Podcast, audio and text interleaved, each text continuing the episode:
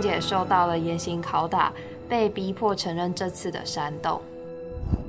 身为中正大学学生的我们，与民雄这个地方有紧密的地缘关系。其实二二八事件的台风尾是有扫到民雄这个地方的。因为我家己本身的家乡是受难者家乡，啊，家己的历史无家己无要去研究，要五万学者去研究，可能不来。现实层面的差别，一步步埋下民众渴望改革的种子。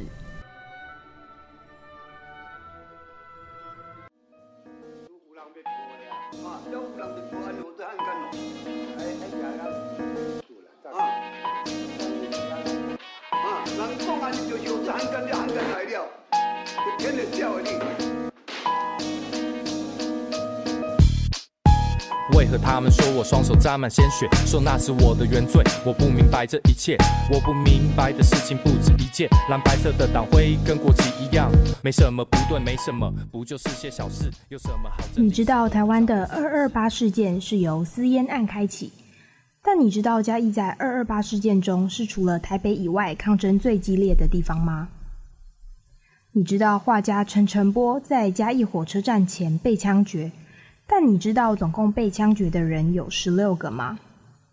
你知道二二八事件中政府滥杀许多无辜百姓，但你知道嘉义的南靖糖厂和刘错庄事件吗？没错，在二二八事件中与政府军队对峙最久、公开枪决人数最多的县市就是嘉义。想知道更多的话，就继续听下去吧。那我们就开始喽。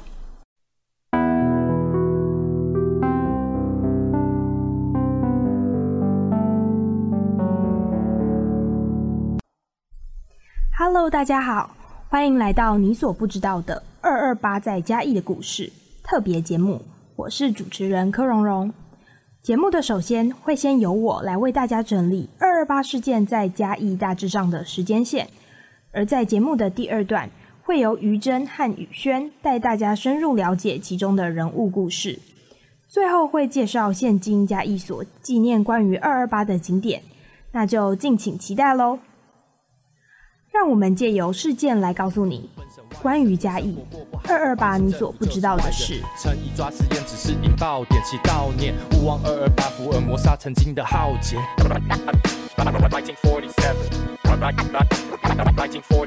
你想知道的是，你不能知道的事，那些遗失掉的事，你应该知道的事。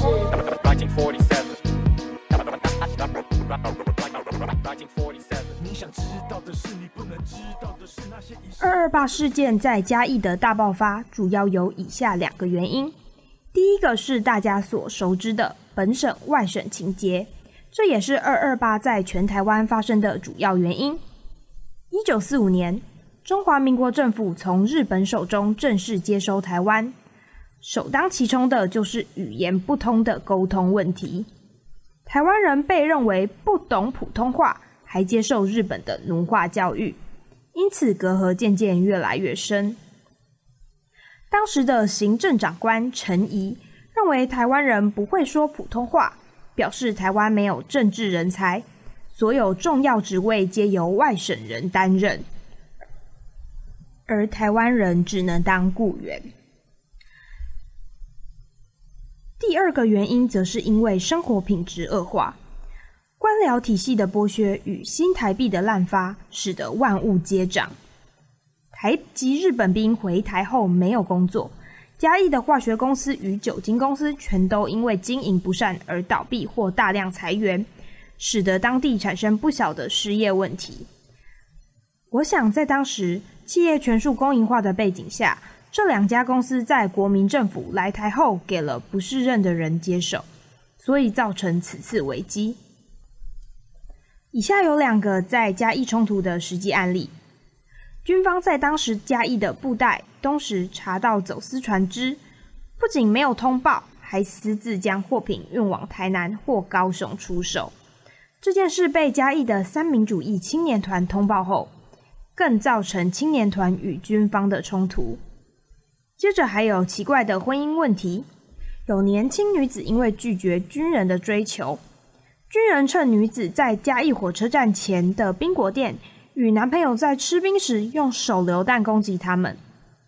连带着现场的其他人也一同被炸死。当时国民政府所接收的台湾，在日本统治下，已经是一个近代化、法治化的社会，很难接受国民政府来台所呈现的种种问题。这些现实层面的差别，一步步埋下民众渴望改革的种子。现在就让我们进入主题啦。首先，二二八事件在嘉义的开端为三二事件，也就是必须要从一九四七年的三月二号开始说起。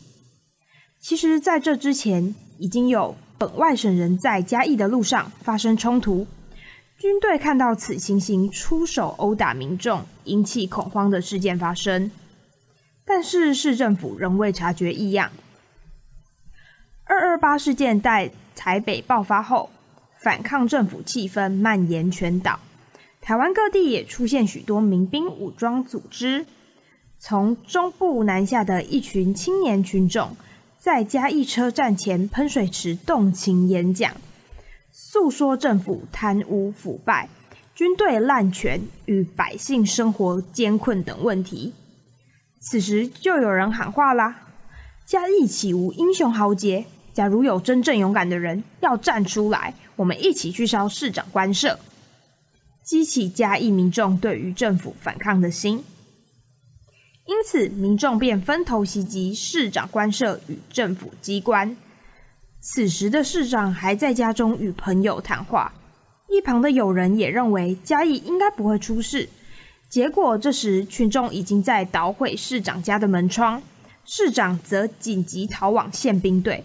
并要求宪警处理，主张军队要以武力镇压。这时，民众已攻陷警局，接受枪械子弹。不少人趁机毁坏外省人的住宅，控制铁路、交通、邮电及广播电台，并发表攻击政府的言论。以上状况就是二二八在嘉义的开端，三二事件。在这种情况下，有许多外省人遭围殴，住处被毁坏，外省人只好在变装后逃往宪兵队。而事情发生后，议员等人决定召开市民大会，在会议中便成立了嘉义市三二事件处理委员会，并推选陈复志作为主任委员。议员陈澄波与潘慕之及各地方士绅皆有参与。此组织分设了各区域的队伍与防卫司令部，目的就是为了抗拒军方武力威胁，同时协助维持地方治安。那为什么要维持地方治安呢？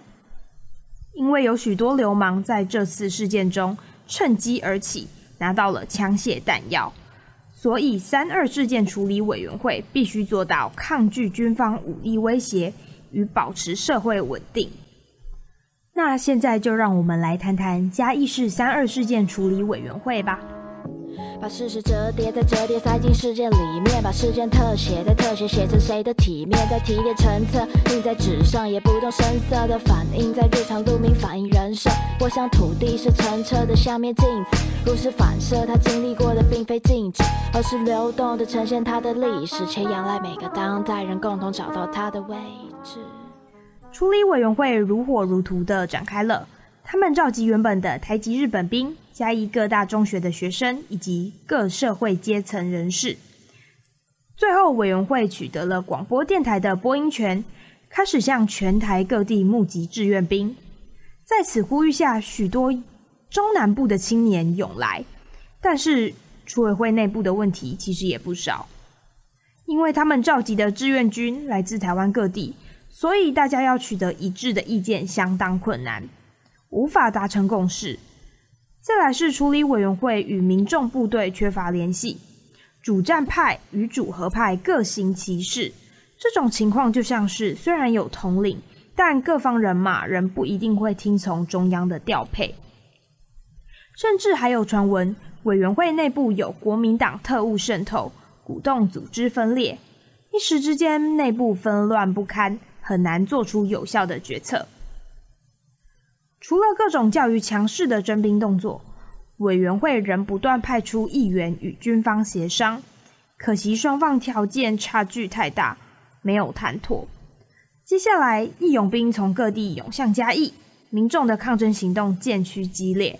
所以，我们就来谈谈二二八在嘉义的主要战场——水上机场与红毛皮第十九军机械库。从直观上来理解，机场是交通要地，而红毛皮第十九军机械库则是存放军方武器之处。这两者都是二二八事件在嘉义市的关键地点。事件发生时，嘉义市外省籍公教人员、宪兵与警察先转往水上机场避难，部分外省人则被软禁于市党部、中山堂与市议会。虽然失去自由，却比待在外面相对安全。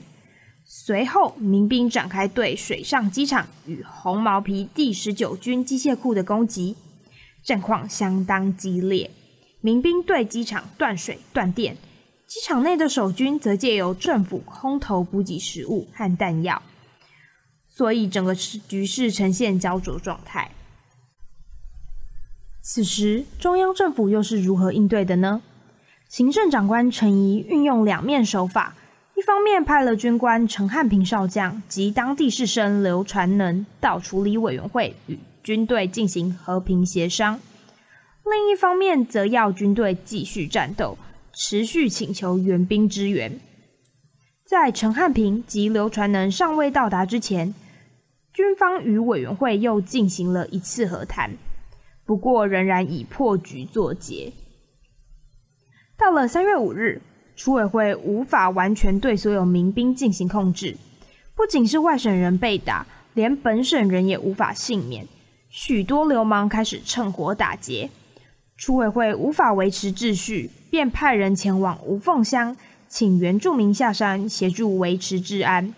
邹族领袖高一生、汤守仁与百名壮丁下山后，台中队让他们去支援机场与机械库。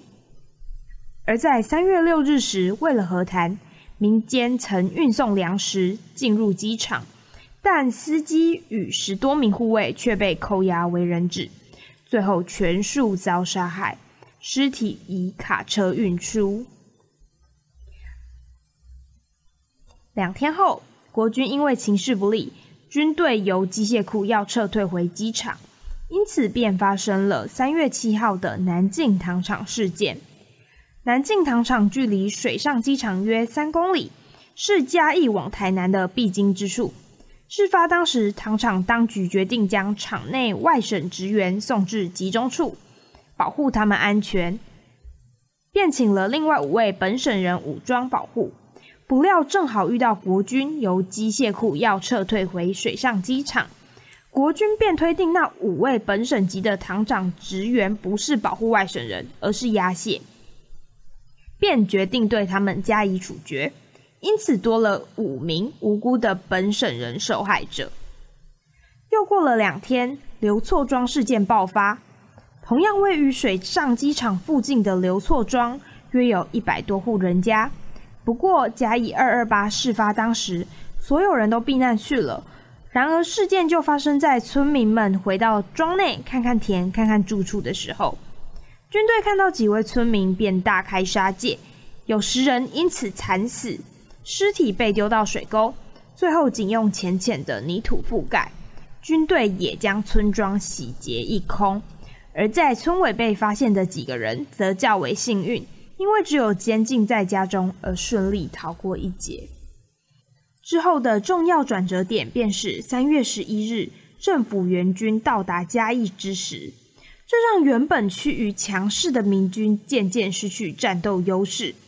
处理委员会陈复志、潘慕之去水上机场谈判，期望和平解决，却因此被陆军整编第二十一师营长罗迪光扣押。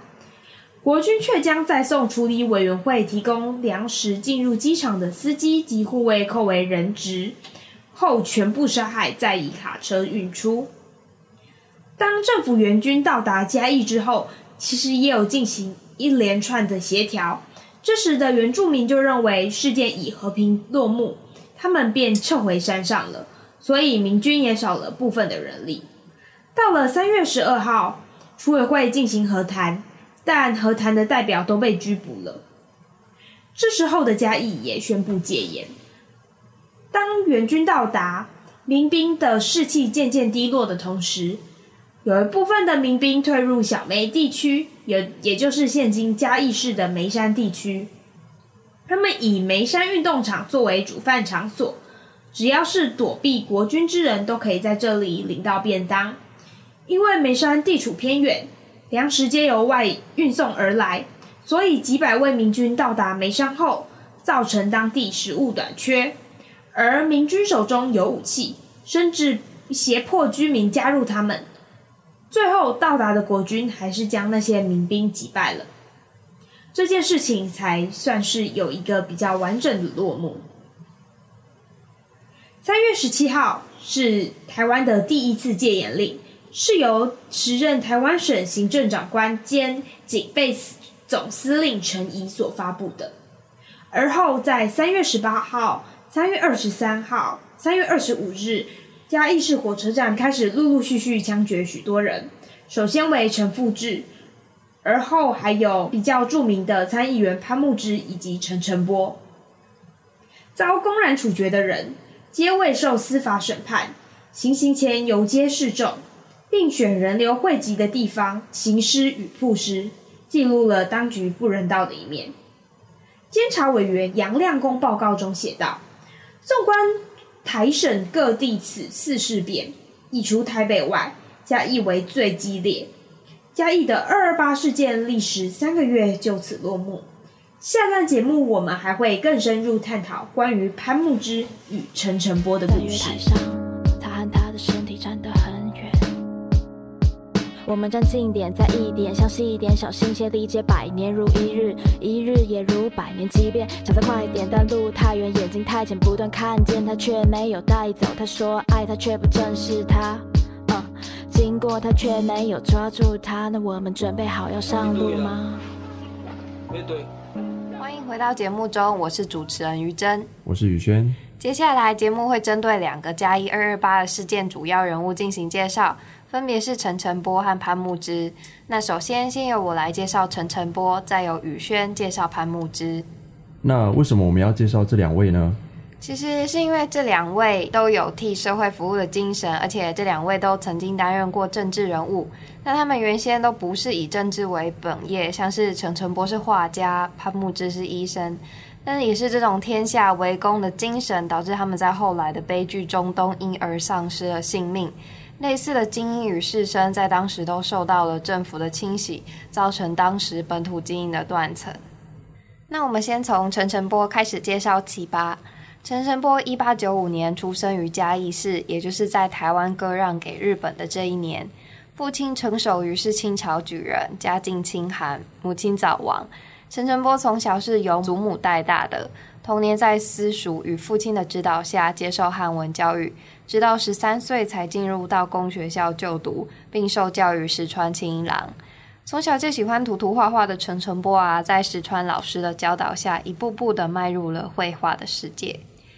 一九一七年从国语学校毕业的他出任教职。他在一九二四年之后，又以三十岁的高龄考入了当时画家的圣殿——东京美术学校图画师范科就读，是早期留学日本的台湾学生之一。那接下来，在一九二六年的时候，他就以画作《嘉义街外一》首次入选日本的帝国美术展览会，成为台湾以油画入选该展览的第一人。而在研究所毕业之后，经介绍受聘至上海的长明艺专任教。不过，到了一九三二年，上海发生了一二八事件，各地发生了反日浪潮，日本人在中国的处境变得艰难。而台湾人则同样被视为日籍人士，处处受到排挤。陈振波这个时候担心家人的安危，于是先让家人返台避难。台湾的民族性矛盾，其实在很多文学作品都有提到。台湾人在历史的洪流中，会同时具备非常多的身份，像是原住民在二战以及战后，分别替不同的政权打仗，也替不同的人当了战士，这是非常独特却荒谬的一个现象。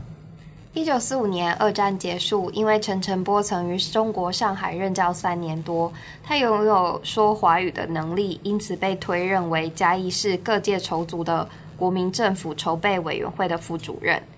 那在一九四六年，陈澄波正式加入了中国国民党，当选了嘉义市议会的议员，从艺术界正式跨入了政治界。不过，这样的转变就成为了陈澄波人生重要的一个转折。然后，身为市议员的他，一心想要推动美术教育，为社会服务。可是，身旁的很多官员都只是在意到个人的利益啊，去贪污。那这样的情景导致的治安败坏，而且因为在台北官员查气私烟而误杀民众的事件延烧到了全台，就是二二八事件。陈澄波因因为市议员的身份而被推选为谈判代表。可是，怎么知道一个六人谈判代表？到了机场，便遭到了国民党军队拘禁，并且受到了严刑拷打，被逼迫承认这次的煽动。其实谈判代表被抓捕的理由蛮无奈的。在三月十三日的时候，那个时候的嘉义县议长希望这个谈判代表团把两卡车的粮食送给在水上机场当中被围困的平民，还有国军。代表团接受送粮委托的时候，同时也担任了与政府军协商的代表。可是不久之后，政府军也随即完成补给。之后武力镇压水上机场，代表团也全数遭到逮捕。三月二十五日上午，陈澄波与其余被捕的人犯推上了军车，从嘉义市警察局沿着中山路羞辱式的游街到了火车站前。根据陈澄波的子女陈碧女跟陈崇光的口述历史记录，他们回忆起当时的情景。他们一听说到很多逮捕多日的父亲被游街示众，便赶紧上街寻找。正好在嘉义的喷喷水池附近看到了父亲被重压在军车上，像犯人一样手被反绑。陈碧女跟陈崇光紧接着队伍行进，忽然间陈碧女跟陈晨波的视线交错，他就已经知道结果是如何了。游街队伍在靠近火车站前还没有停车，先是以机关枪扫射车站前的广场。广场的人赶紧逃窜，之后人犯一个一个的接下来被推下军车。那陈璧女赶紧上前去求饶士兵放过他的父亲，士兵却将他一脚踢开，执行枪决。而他的父亲陈诚波是最后一个，开的第一枪没打到，上前开第二枪的时候贯穿胸膛，陈诚波向前倒下。那一年他五十二岁。接下来就由我来介绍潘慕之。潘慕之出生于嘉义，曾经在日本学医，回台湾之后在嘉义市开业，创办了相声医院。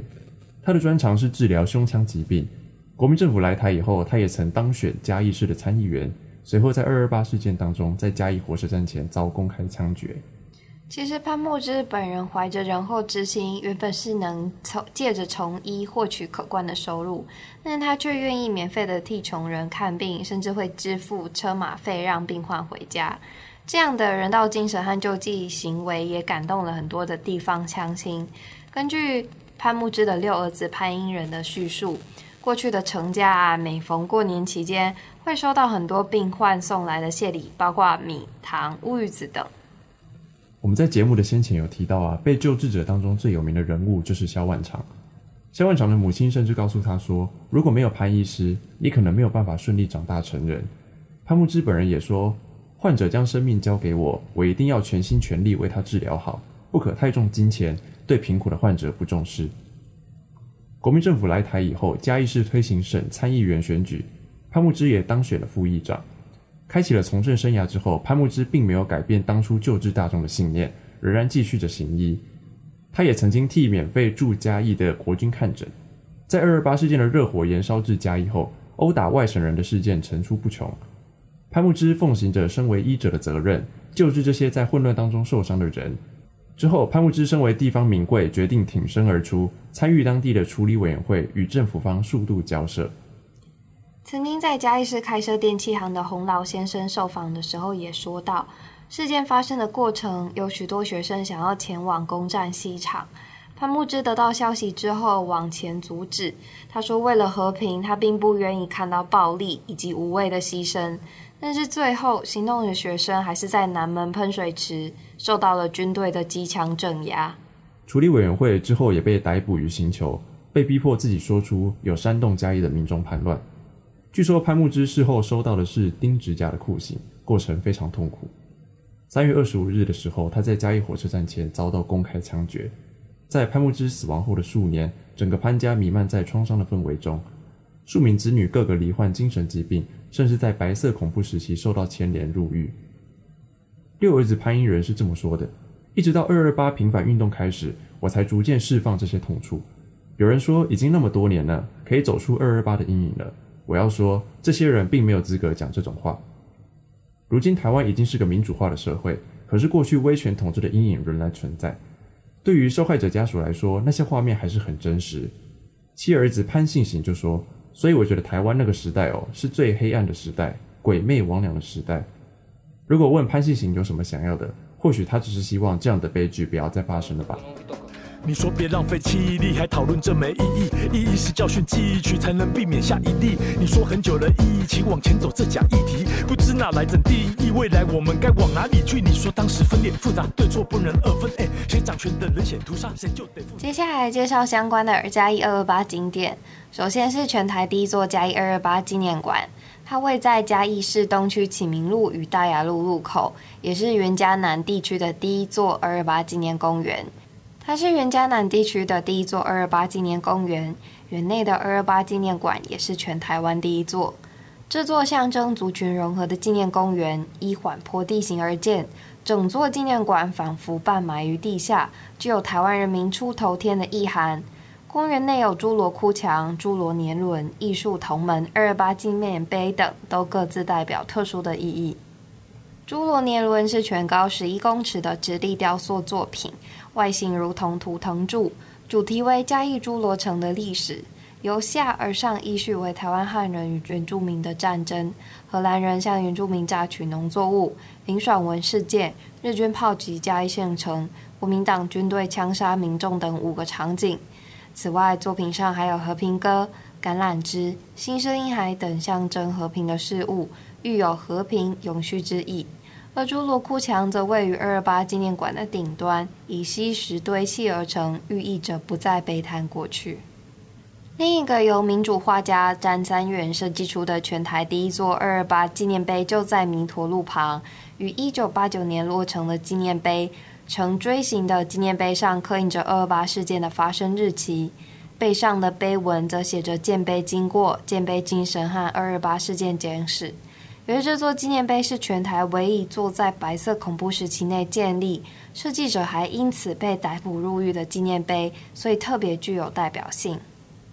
最后是嘉义市国华街的陈澄波文化馆与二二八文化馆，这两个景点分别以推广陈澄波艺术文化以及二二八事件的历史研究为目标。陈澄波文化馆内陈列了他生前所创作的多件艺术作品，二二八文化馆主要展览的则是二二八的历史文物。也整理了当时的相关资料，以及最近的纪念活动资讯等等。展览这些事物的原因是为了追求历史的真相，还有重建台湾社会与受难者家族的心灵。所以有到嘉义市旅游的大家，如果对当地的文化与历史有兴趣的话，可以到这些景点来参观，也能让自己更接近当时的情境。身为中正大学学生的我们，与民雄这个地方有紧密的地缘关系。其实二二八事件的台风尾是有扫到民雄这个地方的。最为人所知的例子就是国家广播文物馆，它的前身是日治时期新建的民雄放送所。民雄在日治时代是成为新站广播策略的根据地，它为了防止人民收听南京国民政府中央电台的节目而兴建，目前已经改建为开放参观的文物馆。民众除了能体验录音以及旧式器材的使用，也能观赏历史悠久的广播文物，例如讯号发射机以及收音机等等。国民政府接收台湾后，民雄放送所由中广接收，电台的用途也从过去的新站广播转为表达对故乡的关怀。二二八事件期间，嘉义民兵曾经占领水上机场，民兵在之后也占领民雄放送所，向全台湾发送广播，去号召各地志愿者响应，还有募集各类物资支援。嘉义的布袋、朴子、六角、番路地区，以及云林的斗六、北港。甚至远到台中、南投、台南都有派出人手相助。其实嘉义在二二八当天还没有及时收到事件的消息，是一直到了三月二号，人民才得知有这样的事件发生。这也是嘉义的二二八被称为“三二事件”的原因。由于消息传递的时间差，广播的及时性就成为了当时传递讯息的重要管道。民雄广播电台的无线电波发射强度非常强，所以讯号的涵盖范围相当广大，可远至东南亚、日本、韩国，甚至是中国的华中与华北。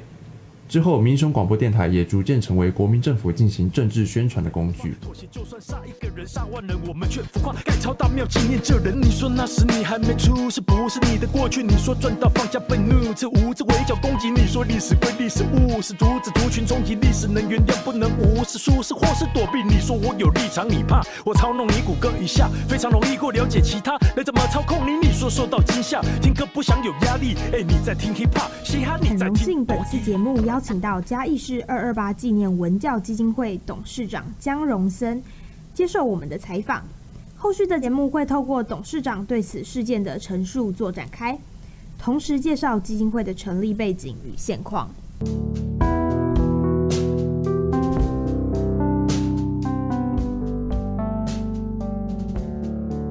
我们也有访问江荣森董事长关于二二八在嘉义的故事简述。他说的非常详细，因此最后我们采用了截取的方式来补足第一段节目介绍中不足的部分。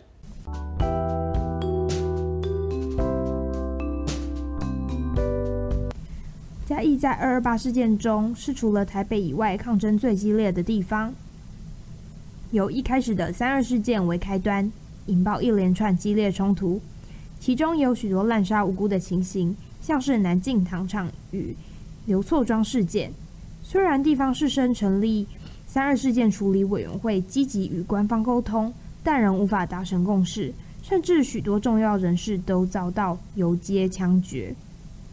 在三二事件处理委员会和二二八加义事处理委员会的问题上，江荣森董事长也有详细为我们做了解释。啊，市民组织的三二事件处理委员会。啊，都后改组为二二八处理委员会。嗯，这个这个物件是三二事件处委会，是由三青团所成立的，就是三民主义青年团成立。哎，对对对，所成立的一个三二事件处理委员会。这个后面的二嘉义市二二八事件处理委员会，这个是由参议员及一些士绅所成立的。哦，所以说。他们人员互有重叠，他们人员有重叠了，但是，它其实是两个组织。哎，对，是两个组织，一个主战，一个组合。嗯。哎，不一样，按人员有重叠，哈、哦。所以主战的是三三军团，哎，陈复志他们，哎，三二三二事件主战，哎，对对。而提及。嘉义市二二八的主要战场，江荣森董事长也为我们补充了许多小细节，像是在火药库的战事，以及跟南靖糖厂事件，还有机场攻防战上面的关联。大家啊，过来就是嘉义的民兵街来源呐，哈，有台中队、斗六队、竹山队、新营队、哈、新港队等三千多个人，三千多人，嘿，因攻攻攻两位。哦，正变功能为讲东区的这边诶，因为三月初五，国民政府军顾伫家中诶嘛，三月初五了后，就退去到红毛埤火药库，南潭的火药库啊，哦，南潭的火药库，哎，南潭的火药库诶是，咱先讲当兵诶就好，南潭火药库即大家。南潭火药库的部分，民兵的主攻部队是民兵跟家中的学生啊，一起去攻那个火药库。对对呢，他们从正面攻，哎，因为守军有武器，啊，民兵武器很早，啊，从正面攻也攻不下来。三月七号的时候，就是在。周主部队的第三队，他们下山，因因本来过防守哦，防守队也下山，哎，防守队下山，他们也去攻那个南南潭火药库，红毛埤火药库，嗯嗯嗯，红毛埤火药库的话，他们从后面攻，啊，他们有枪，嗯，他们的枪是去接收那个警察警察局里面的枪，对对对对，然后他们从后面哈啊，那个守军，这个红毛笔火药库的守军，看哎怪哦，前面的弓，后面的弓，有，迄个迄个，可能兵兵足济啊，啊无啊头前啊有弓啊，后壁也弓啊，怎啊？那么他们弃守，弃守的话，他们就是自焚火药库，火药库就。他们哦，他们直接放火烧掉。哎，对，放火烧掉，然后他们撤退到那个嘉义机场。机场都到水上机场那边。哎，对对，这个是三月七号的事情啊。嗯、这个三月三号到三月十号的中间，就是机场的公安站的部分啊。嗯、然后，因为嘉义机场最惨的部分是三月五号，因为他们没有兵。就是哎，对，但是对军方没有兵，啊，然后机场里面被民兵断水断电，嗯嗯，所以说他们很困苦，他们很困苦的话，没有办法，就是派一个陈汉炳少将来嘉义，啊，说要主导这个双方开会，紧密的会议，哎，对对对，暂停开会，啊，啊，因为民兵很多。包围了以后，他们是以熔点路为中心的哈，开启日本兵是在第一线，然后周组部队在第二线，然后民兵就是百姓的民兵就在第三线，学生兵是运补。哦，后后勤后勤和运补对，哎，因为守军看大家拢在迄个三和村。三和村就是纵贯线嘉义机场的中间有一个三和村，民兵都都都拢密在厝干嘛？伫遐看嘛，吼，躲躲在那个墙角。三和村。哎，对对对，在作作战的墙角，啊，然后守兵以为三河村里面很多民兵，所以说他们三月五号就出来。放火烧厝，哦，哦三河村，哎，对，三河村放火烧厝，啊，搁打死三个人，吼、哦，就是三河村民罗丽、罗普跟罗瑞生，哦，是罗哲了，哈、哦，罗素跟罗安国，他们，哎，对对，就他们出机场就打死三个人，嗯，然后他们带了八个人进去，哦，就是罗丽、罗普这些的李金瑞他们。到机场，本来要枪杀，啊枪杀，要把一个姓何的副官打工，他们不是民兵，他们是外出住，村民，哎住住外出住了，哎就是守军的那个屋主，哎所以说他们就没有被被枪毙。啊三月五号就是讲那个陈汉炳少将。来讲军民会议嘛，三月七号，因派一个做机枪连的连长叫王耀南，啊，给它起来开会。啊，因为关节太小，啊，没有什么作用。然后三月六号隔天，三月六号，印度派一个那个罗迪光营长给它起来，啊，开会。啊，有达成小小的协议啊，哈。啊，民兵讲讲都是按照协议上食物粮食，哦，给那个给守军，哎，然后恢复机场的水电，嗯，哦，啊，其其实那时候市长要走去三月七时就走去机场里面对啊，嘿，啊，伊伊知影讲机场内底连面员警连没有搞嘛，哦，啊，所以讲伊就。虚与所为，应付应付尔啦，开会是开假啦，哦，啊，三月七日开会开了还是三月七八市长那个起来开会。哦，市长有出来。哎，对对，给来个。市区跟那个民兵的首领哈。哎，对，是参参议会开会。议员那些。哎，对，然后他说了一句话，就是说他身体不舒服，然后会场也很乱。说择日再议。哦，就是不想，哎，不想谈，择日再议。所以说埋下陈诚波他们三月十一号进去机场谈判被抓的原因，就是三月七八无结果嘛，哎，三月十二日然后要进去决定，啊，入面就对了，哎，哦，啊，过来是，就是讲三月七五到七九的，诶，三月七七到三月七九的中，因拢有，嗯，迄个经济补补送那个食物，哎，对对对，空空空运，哎，对，有四次，哦。然后空空运下来的就是食物，哦，然后三月八号以后就不一样。三月八号了以后，因为他们登陆了嘛，登陆了以后，所以说三月八号下来的就有枪炮弹药。哦，是说那个大陆那边？哎，对对对对，他们三月八号登陆嘛，基隆登陆，然后他们就坐火车到松山。就直接下来了，就下来，哎，对对对，援军就来了。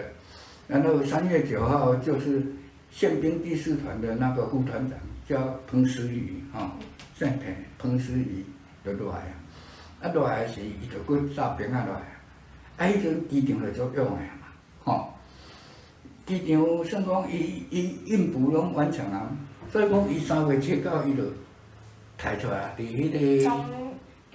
机场杀出来了。哎，对对，分四路杀出来，这包围那个刘厝庄。哦，刘厝庄事件。哎，对对，刘厝庄事件是三月九号下午。嗯。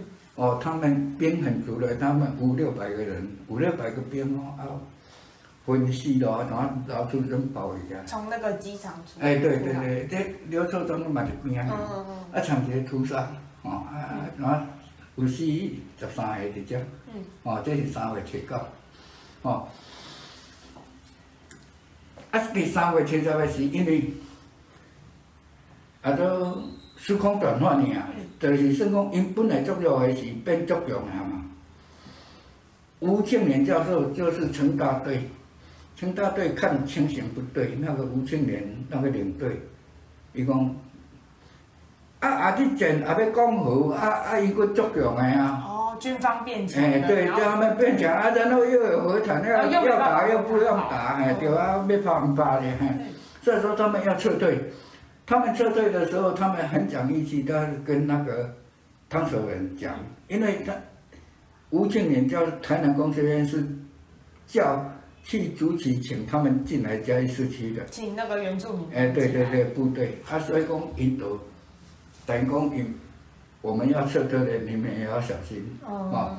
所以说，台南这个工学院队是三月十号的晚上撤退。三月十号晚上他们。哎，对对对，然后周族部队是三月十一号的凌晨，他他们因为在红毛皮火药库，嗯，比较远。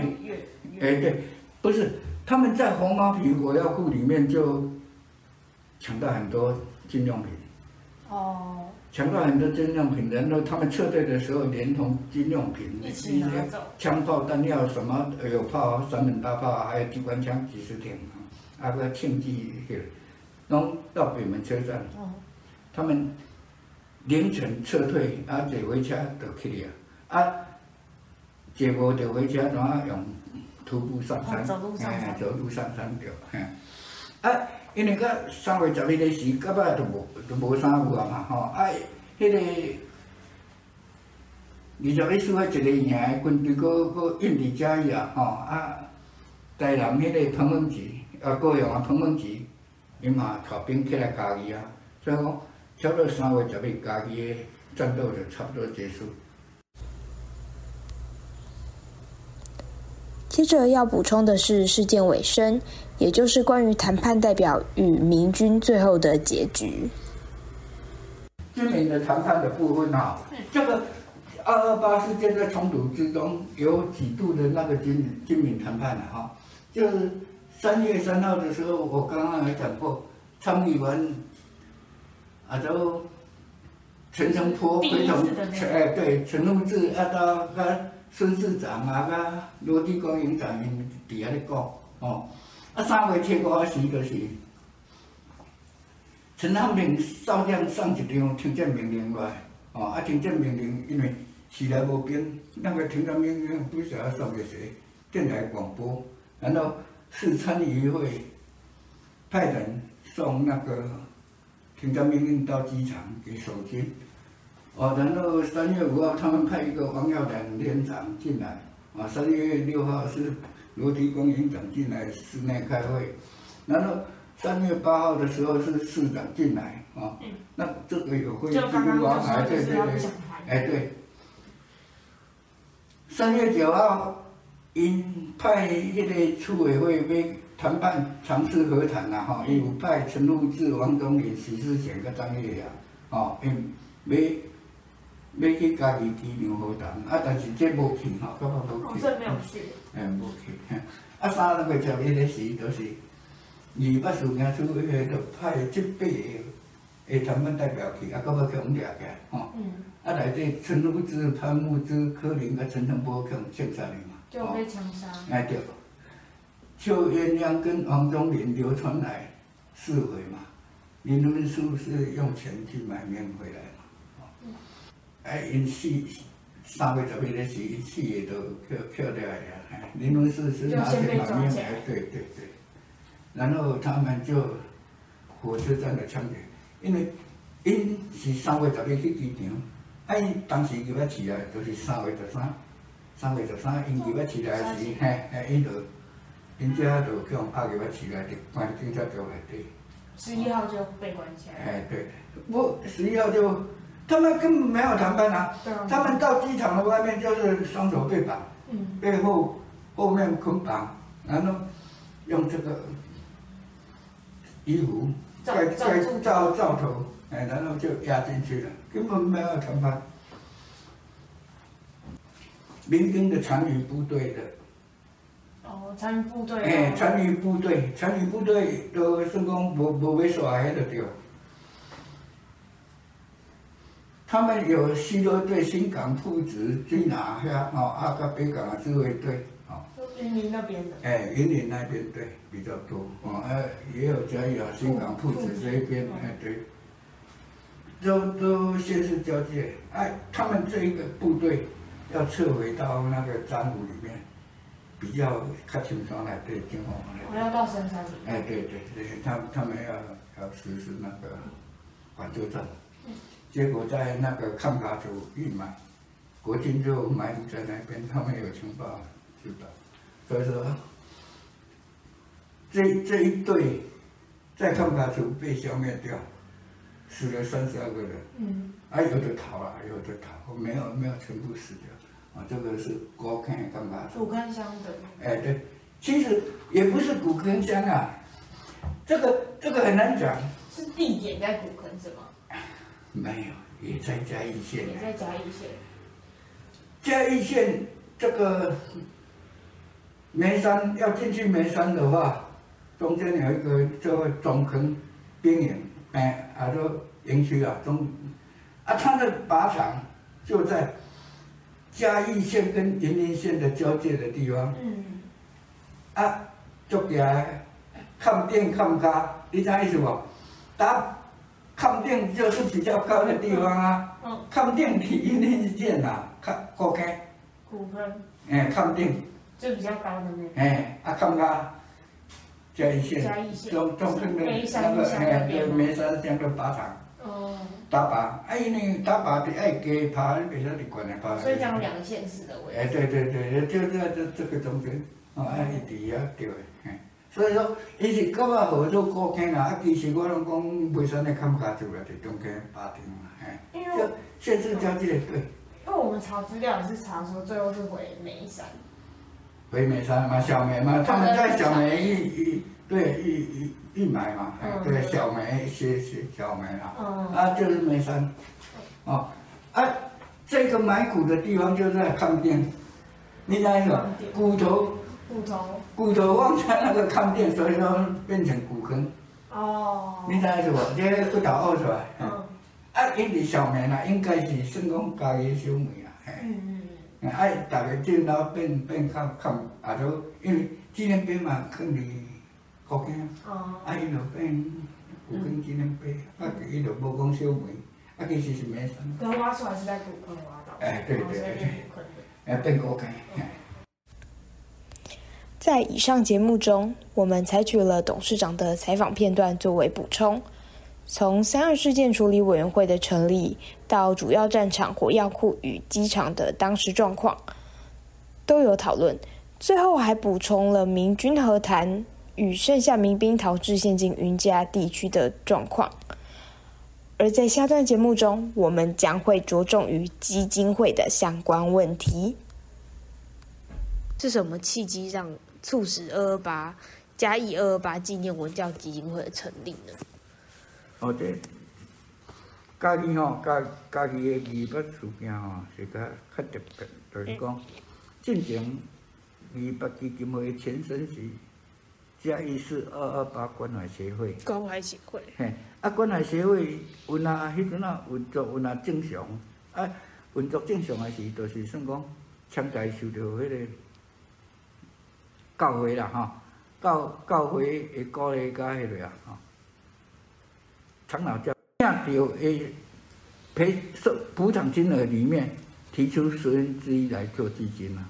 哦，当基基你基金会的那个基金。诶，基金啊，哦，啊，因为这个是口头约定，啊，也不能叫叫人眼观不不行啊，不乐之间嘛，袂使啊。所以讲有诶交交这，有诶交少啦。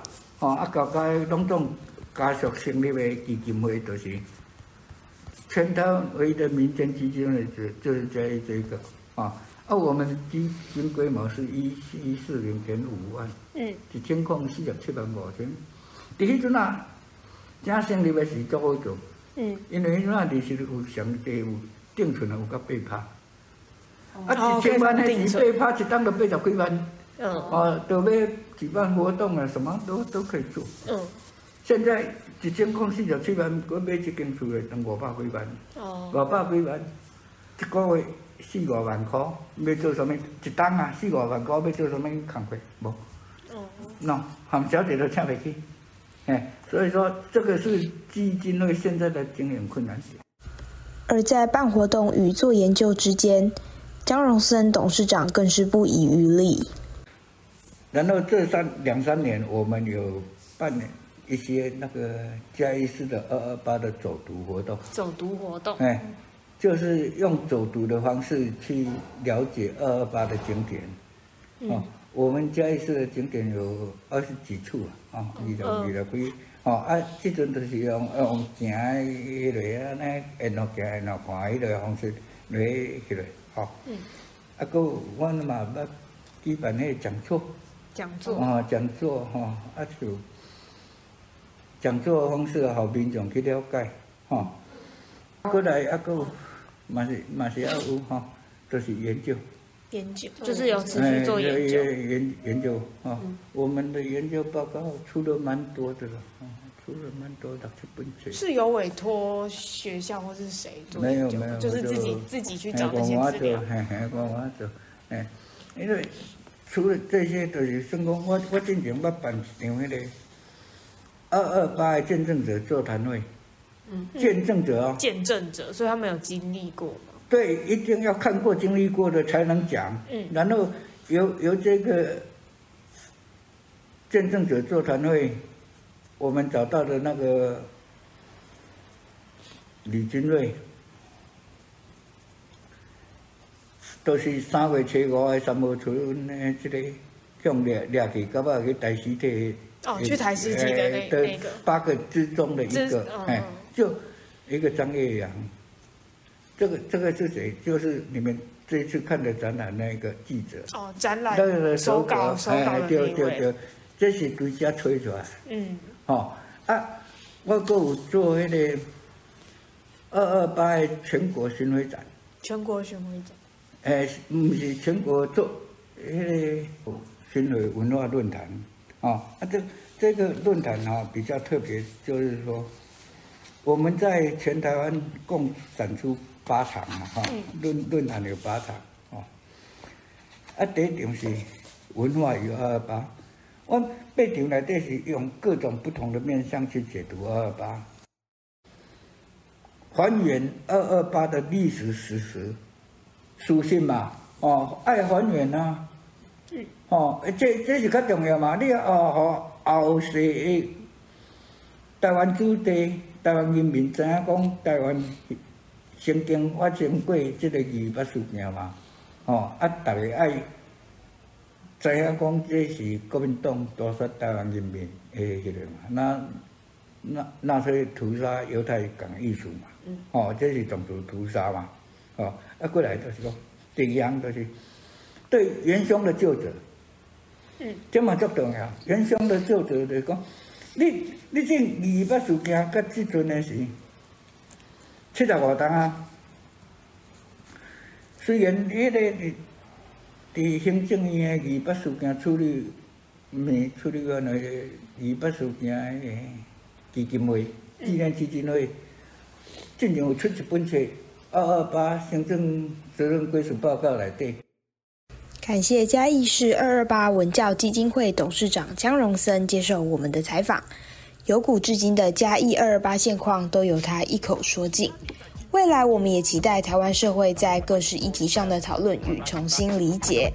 感谢您的收听，我们下次再见喽，拜拜。